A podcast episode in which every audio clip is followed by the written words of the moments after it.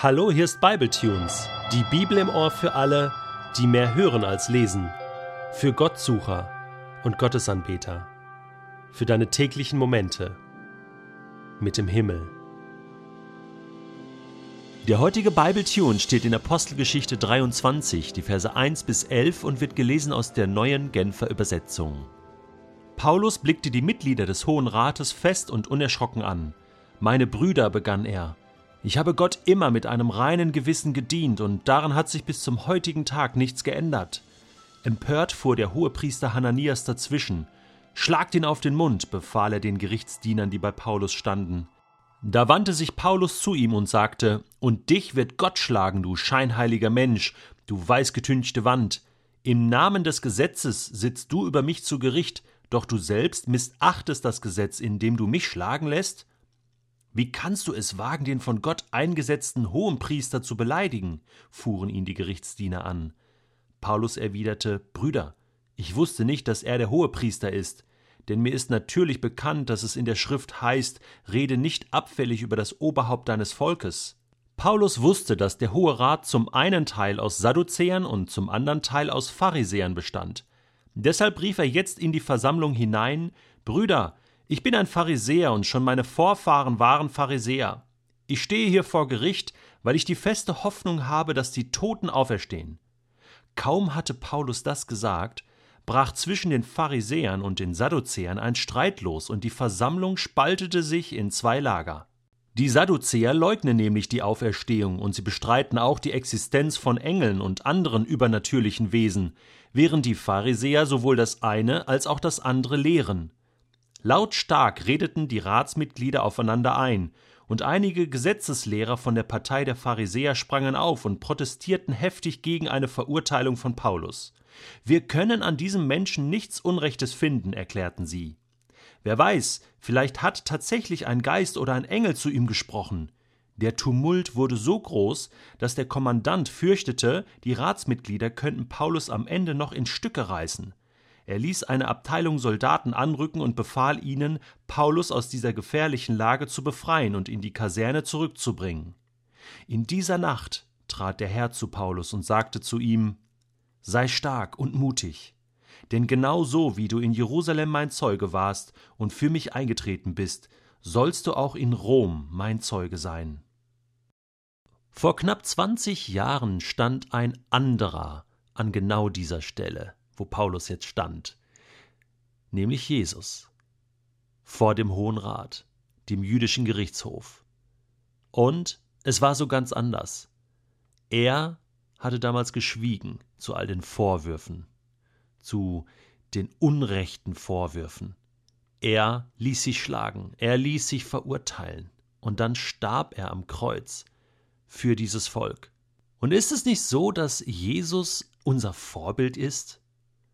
Und dass Paulus jetzt in dieser Situation einfach genau so hätte handeln müssen, wie Jesus das getan hat, nämlich stumm sein und einfach das Schicksal über sich ergehen lassen, sich nicht wehren, das Urteil einfach so hinnehmen, so wie Jesus auch gelehrt hat, wer dich auf die rechte Wange schlägt, dem biete auch noch die andere dar. Was macht Paulus hier? Paulus macht genau das Gegenteil von dem, was Jesus getan hat und hätte, oder? Er sieht die Mitglieder des Hohen Rates fest und unerschrocken an. Allein das schon, da weißt du schon, okay, der Mann wird hier nicht aufgeben, der wird hier nicht klein beigeben, der wird für sein Recht kämpfen. Und genau das tut er. Er wartet gar nicht, bis die Sitzung eröffnet wird, ja, von dem, von dem hohen Priester, sondern legt grad los, ne? Ey, Brüder, sagt er, ne? Also ich kann euch schon eins sagen, ich habe Gott immer mit reinem Gewissen gedient, ne? Und daran hat sich auch bis heute nichts geändert und daran wird sich auch nichts ändern. Also ihr werdet nichts bei mir finden, ne? Schießt direkt los, ja? Und das gehörte sich natürlich überhaupt nicht. Und der Hohepriester Hananias fährt ihm natürlich dazwischen, völlig beleidigt. So hatte er sich das nicht vorgestellt. Er wollte Paulus natürlich in die Schranken weisen und, ähm, und sagte dann seinem Diener so, haut ihm erstmal äh, was auf den Mund. Das war damals so üblich, ja, wenn man sich da falsch verhalten hat, dann gab es mal was auf, auf die Lippen. Und, äh, und das lässt Paulus sich erst recht nicht bieten. Hey, was soll das denn? Ja. Und der schreit hier rum. Er sagt hinterher, er hat nicht gewusst, dass der Hohepriester war. Also ich weiß nicht, warum der nicht wusste, dass da der Hohepriester sitzt und diese Kommandos gibt und, und das war doch ein bestimmter Stuhl, wo der gesessen hat und eigentlich hätte er ihn kennen müssen vom Sehen. Äh, vielleicht hat er ihn nicht gesehen, vielleicht hat er was an den Augen gehabt. Ja, gibt es ja so äh, Gerüchte, ja, Theorien, dass äh, Paulus ein bisschen kurzsichtig war. Ich weiß es nicht, aber ich muss ihm das jetzt hier so abnehmen. Auf alle Fälle verflucht er den Typen, ja, und sagt, ey, du, du, Gott wird dich schlagen, ja. Was erlaubst du dir, ja, mich zu schlagen? Ja, also der Paulus hat einen Stolz und, und beschimpft ihn, du weißgetünchte Wand, ja, du Drecksmolch, ja, mit, mit, äh, ähm, mit, mit Maske, ja. Äh, Im Namen des Gesetzes sitzt du da und, und eigentlich hältst du dich selbst nicht daran. Und jetzt wird Paulus aufgeklärt, dass das der Hohepriester war, ja, und dann fährt er wieder zurück und sagt, oh, Entschuldigung, ja, das habe ich natürlich nicht gewusst. Äh, ich weiß schon, also man äh, darf den Obersten da nicht einfach beschimpfen und so. Aber schon kommt er mit der neuen Strategie. Und du merkst die ganze Zeit, Paulus lässt sich das Heft nicht aus der Hand nehmen. Der will sich hier von den Pappenheimern, von den Pappnasen hier nicht verurteilen lassen und will hier schleunigst raus, ja, denkt sich so, ich habe hier gar nichts zu suchen, ich habe einen ganz anderen Auftrag, ja, und mischt jetzt diesen ganzen Haufen auf, indem er ganz einfach so, so einen Spruch macht, ja, über die Auferstehung. Er wusste genau, da sind Sadduzäer, die haben sich so der griechischen Philosophie geöffnet, ne? die glauben nicht an die Auferstehung, an Engel, so Übernatürliches. Und dann waren seine alten Freunde, die Pharisäer, waren auch da und die, die glauben das sehr wohl. Und, und dann sagt er, hey, eigentlich geht es darum, ähm, ich werde hier wegen der Auferstehung, werde hier angeklagt und so weiter. Und dann mehr musste er gar nicht mehr sagen, ja. Äh, wenn zwei sich streiten, freut sich der Dritte.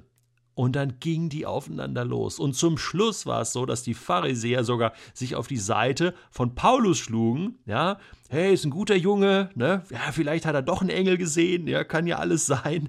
Ja, und Paulus wird auf Händen getragen, ja, schließlich von den Römern. Die retten ihn dann wieder, bringen ihn dann wieder in, in Schutzhaft sozusagen. Äh, und, und so kommt Paulus da wieder raus. Und du denkst die ganze Zeit, das ist ja verrückt. Wie kann Paulus sowas tun? Wie kann er sich so sicher sein? Ist das nicht eine Frechheit? Muss er sich hier nicht einfach einfügen?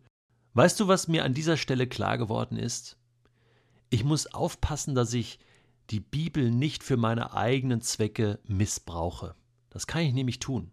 Ich finde immer irgendeinen Vers oder irgendein Ereignis, was mich dann legitimiert, dieses oder jenes zu tun oder zu entscheiden. Ich finde immer irgendein Beispiel. Ja. Ich kann auch Leute vierteilen, ja. Oh, steht ja in der Bibel. Ja. Ich kann tausend Frauen haben, ja, steht ja in der Bibel. Da muss ich aufpassen. Das ist doch nicht Gottes Wille. Ich muss fragen, Gott, was willst du? Jesus musste fragen, Gott, Vater, was willst du, dass ich jetzt hier tue vor dem Hohen Rat? Und er sagte zu ihm, Schweig, nimm das auf dich, geh diesen Weg, mein Wille geschehe. Und das hat Jesus vorher im Garten Gethsemane mit seinem Vater geklärt gehabt. Und Paulus hat auch gefragt, Gott, was soll ich tun? Und Gott wird ihm gesagt haben, mach deinen Mund auf, wehr dich, das ist dein gutes Recht, hier wirst du nicht sterben denn du sollst noch nach Rom. Und genau das ist das, was Gott ihm hinterher dann nachts auch bestätigt. Er kommt ja extra zu ihm und sagt, hey, gut gemacht, Alter, haut ihm auf die Schulter und sagt, Jerusalem ist nicht die letzte Station, du wirst nach Rom gehen. Das wusste Paulus und deswegen kann er hier auch kämpfen. Und was mir deutlich wird, ist, hey, ich muss Gott fragen, was soll ich tun? Ich kann nicht einfach sagen, ja, ich mach's so wie Jesus. Das ist im Grunde schon gut, aber ich kann es nicht einfach immer eins zu eins übernehmen. Schau mal, ich weiß, ich kann nicht für diese Welt sterben. Jesus hat diese Welt schon gerettet, das muss ich nicht tun. Deswegen, ich muss Gott fragen, Gott, was ist dein Plan für mich? Was soll ich sagen? Was soll ich tun? Dein Wille geschehe. Und dann kann das auch mal so enden wie hier bei Paulus.